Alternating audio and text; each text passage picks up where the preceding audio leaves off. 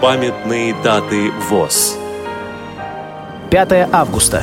105 лет со дня рождения Иосифа Михайловича Гельфенбейна, подполковника медицинской службы, участника Великой Отечественной войны. Программа подготовлена при содействии Российской государственной библиотеки для слепых –